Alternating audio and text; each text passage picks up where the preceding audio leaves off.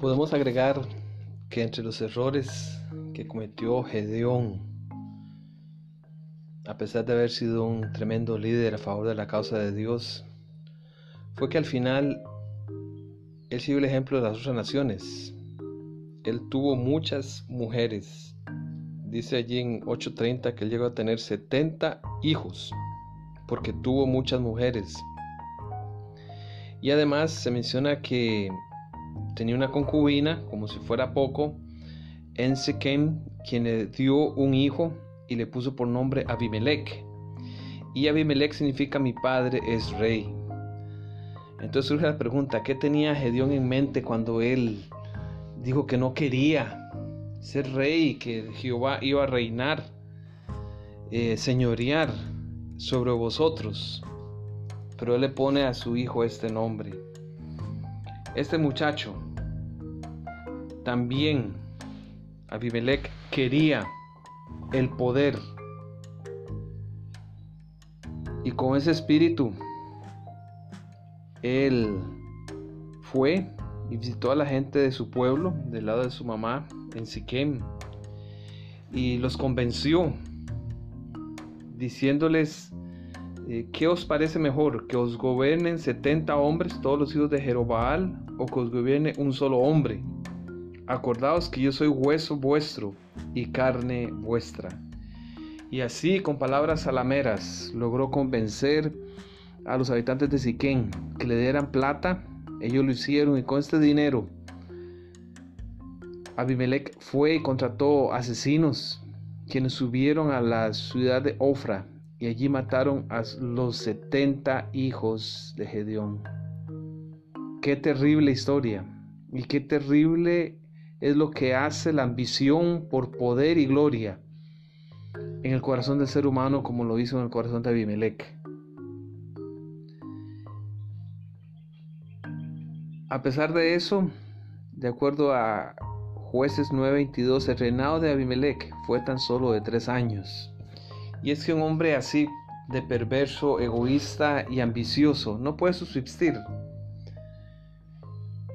Finalmente, debido a su pésimo gobierno y sus actitudes arrogantes, el mismo pueblo de Siquén se rebeló contra Abimelech.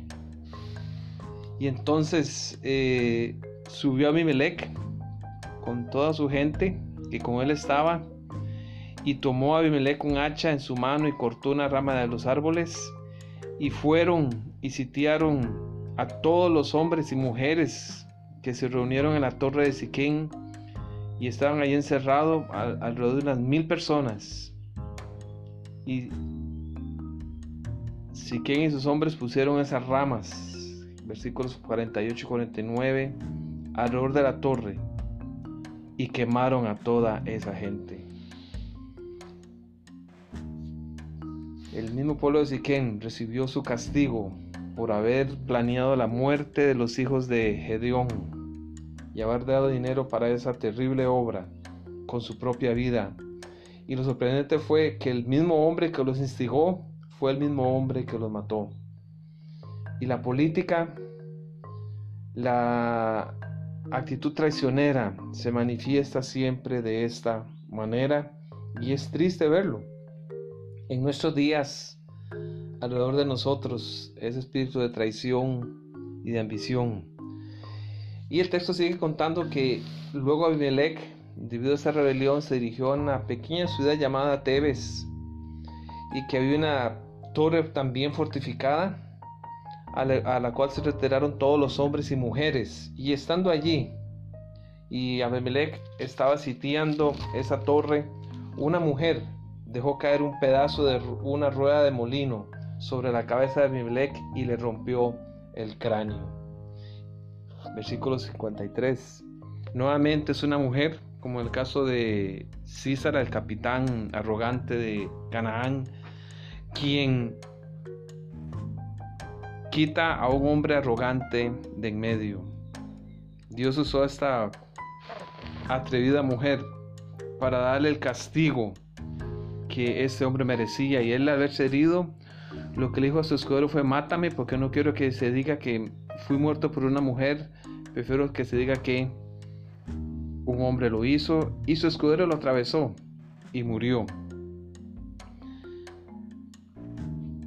La vida de Mimelec es una advertencia para todos los que tienen ambición de poder, de dominio y que usan movimientos políticos para alcanzar sus metas.